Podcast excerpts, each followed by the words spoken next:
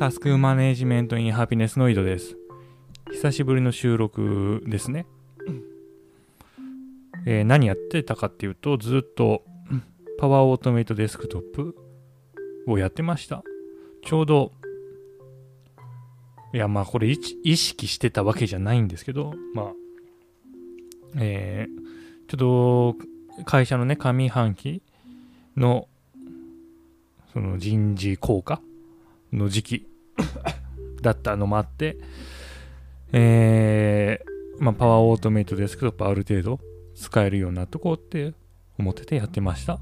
で、結果、うん、んと自分がメインで担当してる業務を、まあ、その数字上ですよ。実際にそのトータル値が平均でそんだけ削減してるかって言ったら、まあ、正直疑問なんですけど、まあ、アピールとして30%かな？30%時間削減できました。で、これは、あの、バッチ処理しないで30%ですね。単純に、単純に自分がやってる操作を自動化させた、その Excel からデータを転記させるっていう方法で、まあ、一つのフロー、一件を最初から最後まで自動化させるだけで30%の、えー時間短縮ですね。で、えー会社の目標というか、まあ、自分の目標としては、まあ、1年に、まあ、自分の目標というか、まあ、会社の中で言われてるのが1年に10%は生産性向上させましょうっていう話なんですよ。だから、まあ、半期で言ったら5%まあ上がってれば、まあ、普通の評価以上っていうことなんですよね。まあ、普通の評価ですよ。で、それが半期で30%削減。で、なおかつ、パワーオートメイトデスクトップ実際にいじり始めたの、多分5月？中旬とか下旬とかから、だから、実質その1ヶ月半ぐらいで、せあの30%の、うんサイクルタイムですね、うん作業時間の削減をしたってことですよ。で、結果、えー10年間会社に、まあ、いる中で最高の評価を得ました。いやー、あれだね。なんつうんかな。まあ、これ、こう言ったらあれだけど、ちょろいっすね。うん。パソコンを詳しい人、周りにあんまいないんですよね。自分ほど。で、自分も全然プログラミングとかやってないんで、そんな知らないですよ。その、知ってて、その、バッチファイルとかね。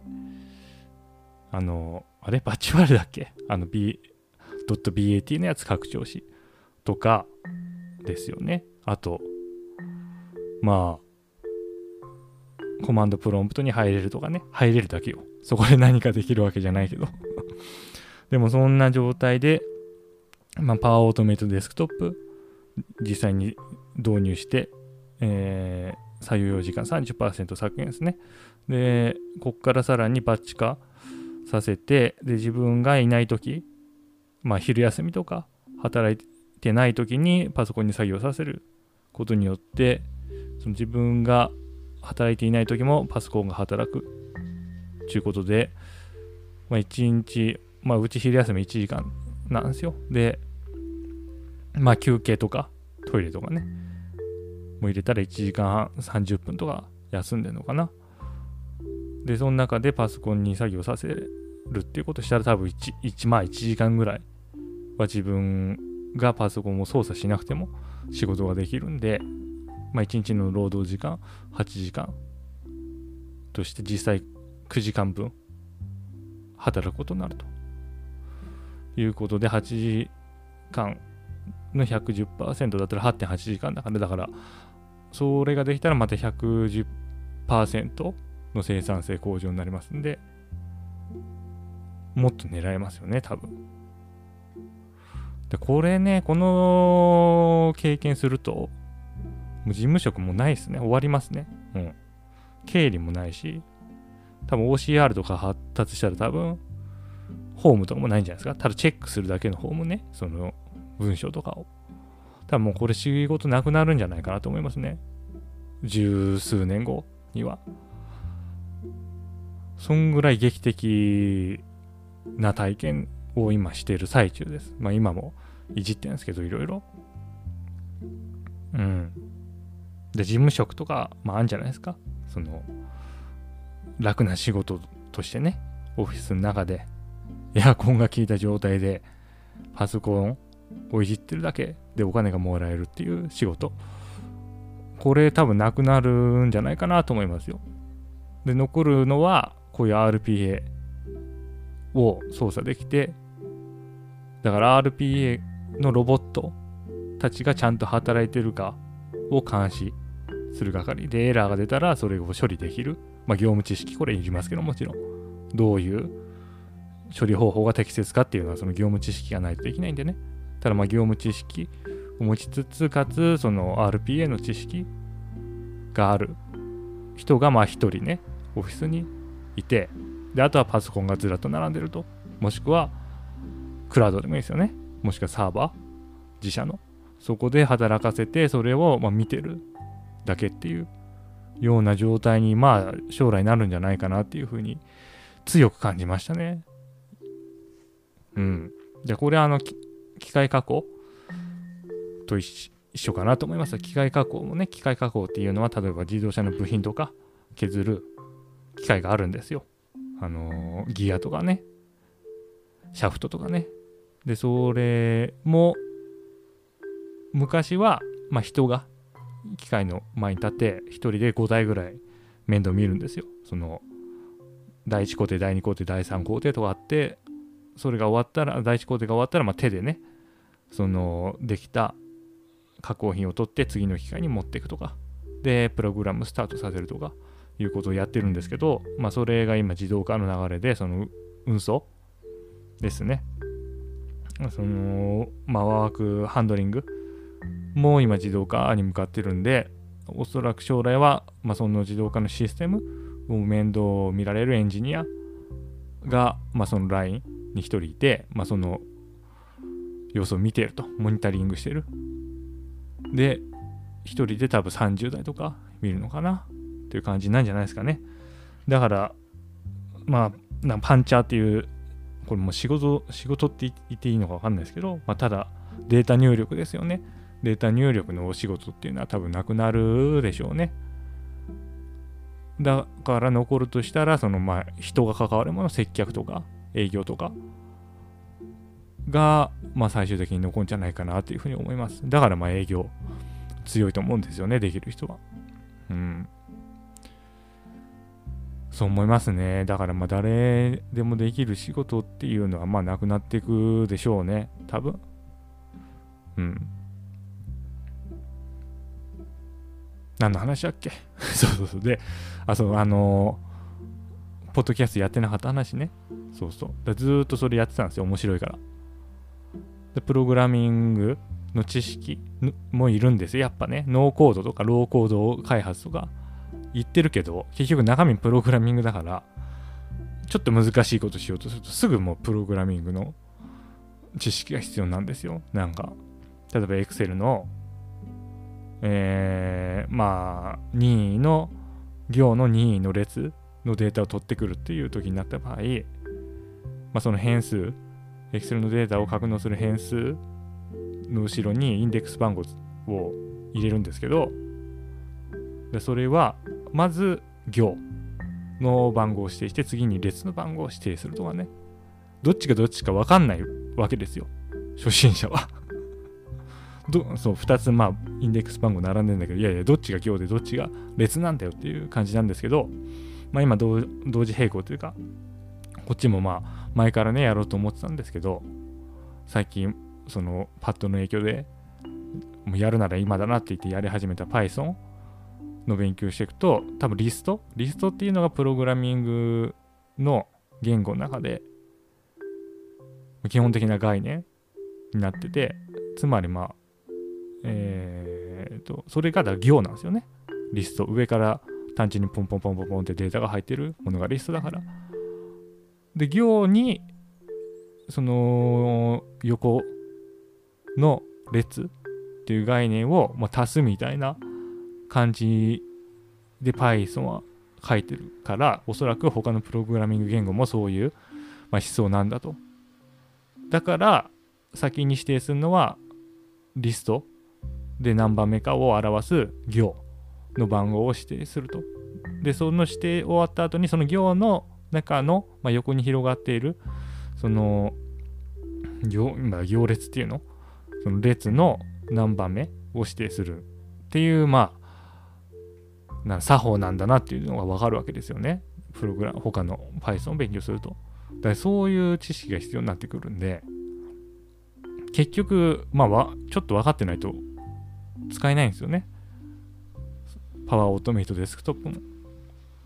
でそうなるとまあプログラミングを義務教育にするっていうのもまあ間違ってないというかまあそういう時代になるんだろうなっていうのを感じました。うん。でそれを今ね、ずっとやってるんですよ。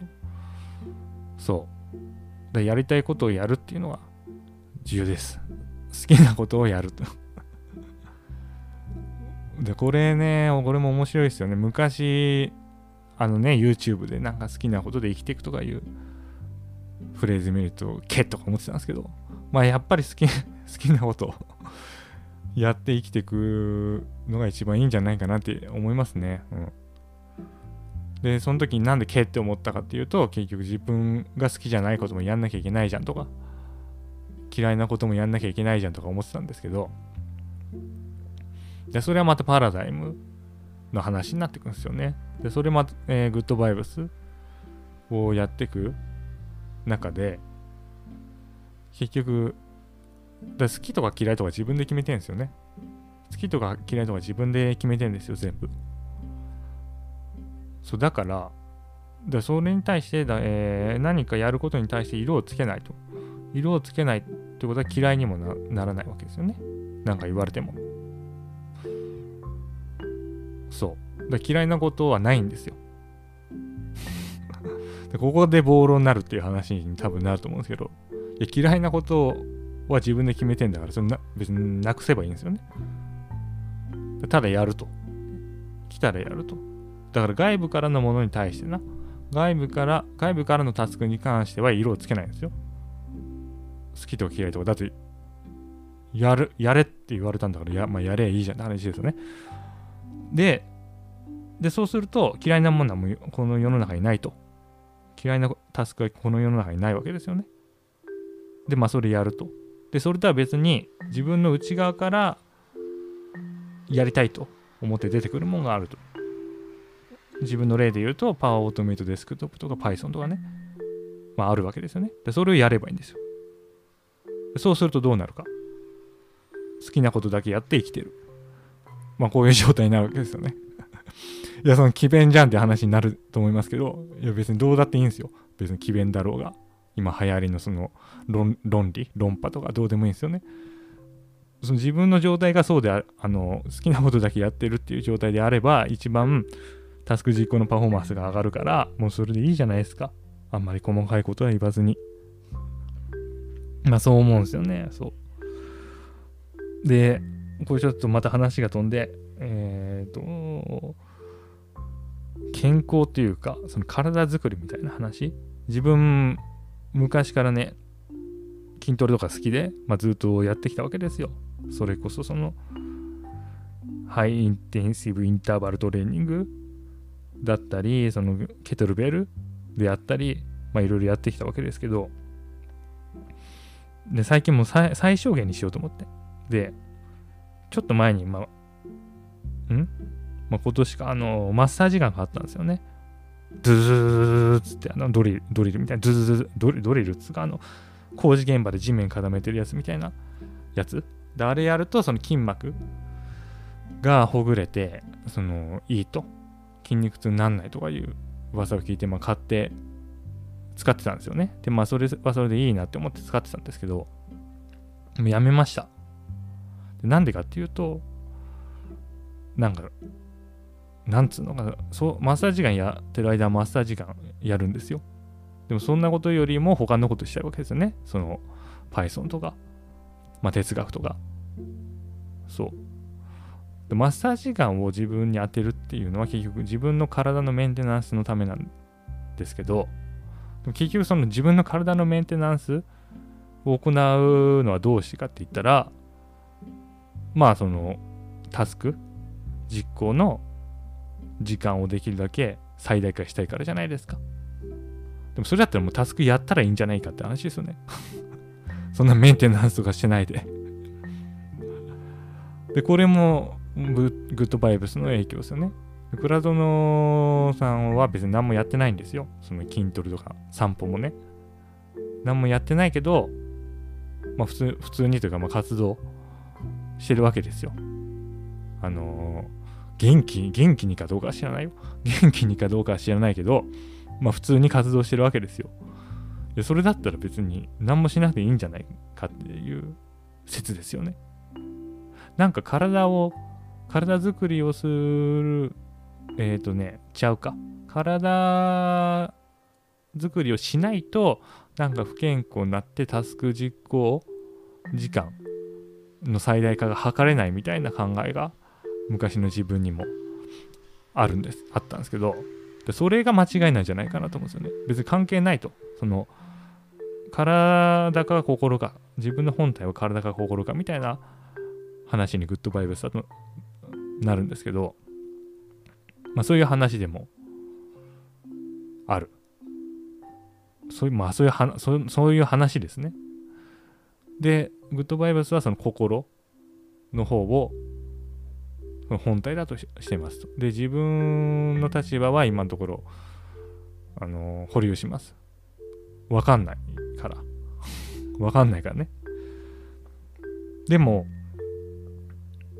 で、倉園さん今もですけど、そのバンドやってるんですよね。昔も若い頃はバンドマンだったって言ってたんですよ。で、バンドマンって絶対体鍛えてないじゃないですか。そうでしょ。でもバ、でもバンドやってる人は、すごい活動的な感じですよね。そのタスクの実行が最小化されてるっていう、最小化じゃない、まあ最大化が図れてないっていうイメージじゃないですよね。でこれなんでかなってちょっと思ったんですけど、まあ、やっぱり結局やりたいことやってるからだと思うんですよ。でやりたいことをやってれば別に体がその何なんだっけ？テストステロンがよくわかんないけどそんなもんが出てなくても別に普通に活動できると思うんですよ。もっと言えばその活動時間最大化できると思うんですよ。だってバンドマンとかすあれでしょまあ倉園さんもそんな話したけども夜バン、えー、演奏して多分もうライブハウスとかだから夜10時とか11時とか演奏してで飲み会打ち上げやって打ち上げやった後に倉園さんは、まあ、俺最近のことですけどそのグッドバイブスのブログを2時とか3時とか打ち上げ終わった後に書いて、まあ、何千字書いてで終わるっていう。でこんなことまあライフハッカーしないですよね。こんなむちゃくちゃな生活は。なんでかっていうと自分のコンディションが保てないから。でもここが逆逆っつうか逆の方がもっといけるっていう話ですよね。いやそのライフハッカー的な考え方でもある程度はいけると思うんですよ。そのルーチンとかねその型をキープした状態であればだから安定してるっていう言い方かな。つまりそのまあ黒田さんも言ってましたよ。その打ち上げやった後に今からなんか何千字のブログを書くのかとか言ってその帰りの車の中でその叫んだりしてたらしいですけどそういうことはないなくなりますよね。その ルーチンで固めてたら。安定はすると思うんですよね。でも結果別にクラウドさん書けるわけですよ。だからその安定性というものを捨てればその安定性で得られるパフォーマンスよりももっとパフォーマンスを得られるっていう話ですね。でこれがね落とし穴っつうかもう構造上しょうがないと思うんですけど結局ライフハックとかいうのはその本とか研究結果ベースにするんじゃないですか？でそうするとまあ、まあ、優位って話ですね統計的に。だほとんどの人が適用できる方法になるわけですよね紹介されるものが。でそうすると結局まあ平均的なものに落ち着くんですよねそうなると。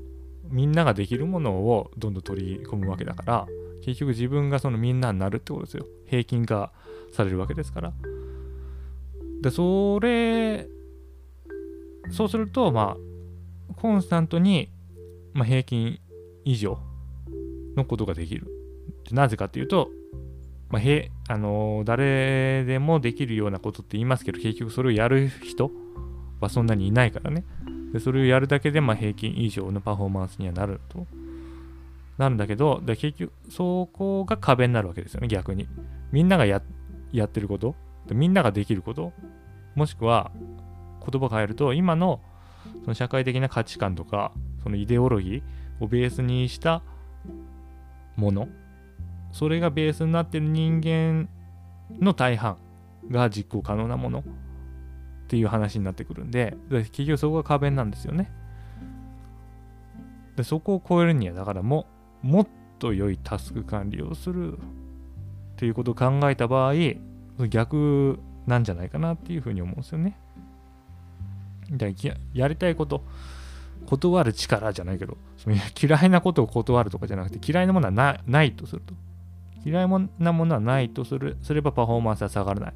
なぜならば、その着手するタスクは嫌いじゃないから、嫌じゃないから。で、そうすると早く終わると。で、早く終わったら別に自分の好きなことがもっとできると。で発想の転換ですよね。で、ここが重要じゃないかなって思うんですよ。で、そうなるといろいろ転換されてきて、発想がね。で目的論、また話飛びますけど、目的論ってあるあるんですよ。すべてのものには目的があるだろうという考え方。で、これも外し、脱して脱却してしまえばいいんじゃないかなって思うんですよね。まあ普通の既存のタスク管理っていうのは結局この目的論の派生でしかないんですよね。何か目的があってその目的を達成するためにはそのどういうタスクにしてでそのタスクをどう実行するかみたいな文脈の中にある。で、これが、でもこの目的論って人間が作ってるんですよ。因果関係と一緒でね。充足理由率と一緒か。なんで全てのものに目的があると思えるのか。それは人間がそう信じているからって話ですよ。で、これを外してしまえばいいんじゃないかなと思うんですよ。で、これ最新のグッドバイブスの、うん、ぶっちゃけ相談の回で話されてたんですけど、えっ、ー、と、なんか芸能人のゴシップとか、ツイッターとかを見てしまうのをやめたいっていう相談に対して、えーまあ、まず倉殿さんは結局そのゴシップとか見て見てもそれがどっかで役に立つ可能性というのが捨てきれないっていうものだったんですよ。で、これは前も言ってたんですけど、でこれも目的論ですよね。何かの役に立つっていう目的があると。だから、まあその Twitter を見るっていう行為に対して、まあそんなにその嫌な気持ちを持つ必要がないっていう話をしていたと。で、佐々木さんも、佐々木さんもまさにそれで、えっ、ー、と、佐々木さんに対しては、その Twitter を見るっていう行為は、えー、佐々木さんが例えばトイレに行く行為っていうものとなんか物を書くっていう行為これに価値の差はなくて等価であるっていう話をしてるんですけどじゃあツイッターを見るのもそうかっていう話をその質問相談者の人が佐々木さんにしててで佐々木さんの回答としては、まあ、全ての行為には目的があると。だからその目的があるという意味でもちろんツイッターを見るのも等価であるっていう話をしてるんですけどこれも完全に目的論ですよね目的があるっていうふうにしていると、すべての行為に。で、まあ、これは結局、方便というかね、実際にそう思ってるかどうかもわかんないです。その、まあ、その、佐々木さんは多分思ってるからそう言ってんだけども、倉園さんの方は、結局その目的論っていうのが今大多数の考え方だからその目的論を持った相談者の人に納得してもらうためにその目的論的な説明を持ち出してる可能性も拭いきれないと。まあそれは置いといて。そうだけれどもでそのまあ、説明倉園さんのさと佐々木さんの説明でその相談者の人に与えた影響っていうのは結局そのそれを嫌なもんだと思わない方がいいっていう話だと思うんですよ。これまでのその回だけじゃなくてそれまでの回とか説明の文脈から、まあ、察するにね。でそれはそれでその説明でいいんですけど逆に目的論っていうものを持たないっていう説明でもその目的は 達成されると思うんですよ。でなんでそのゴシップとか見るのが嫌かっていうと何かの目他何かを設定している目的に反するからですよねおそらく。その時間が無駄だとかね、うん、もっとなんか生産的的なことをしたいとかいう目的を持ってるんですよね。でそれを捨ててしまえばですよね。そうすればそのゴシップを見るっていう行為に嫌な気持ちは発生しないですよね。でそうすると見なくなるんですよ。でこれは実際にその体験した人しか分かんない感覚なんですだと思うんですけど自分もそのこの話だけ聞いても全然納得してなかったですよ昔は。でも結局その何かタスクに対して色をつけないつまりやりたくないと,、えーと、スマホを見るっていう行為を避けたいって思ってるとスマホを見るんですよ。で逆にスマホを見るっていう行為は別にどうだっていいというかその何も感じない。そのまあ、自分が、まあ、もしそのジャンプのまとめサイトを見て見たとして別にどうだっていいって思ってると見ないんですよ。これなんでかわからない。わからないけれども善悪とか好きとか嫌いとかいう考え方をしなくなると自然と自分がいや本当にやりたいこととかねいうことだけをやるようになるんですよ。だそういう状態になるとゴシップとかも見なくなるからいいんじゃないでしょうかっていう話ですよね。で、そうそうそうそう。そうなんですよね。で、ここまで来るとね、もうその、tips とかじゃないんですけど、いや、パラダイム転換しないといけないから。でもそうすると、やっぱ大きな効果を得られるっていう感じですかね。はい。それでは今日はこの辺で用いたす完了。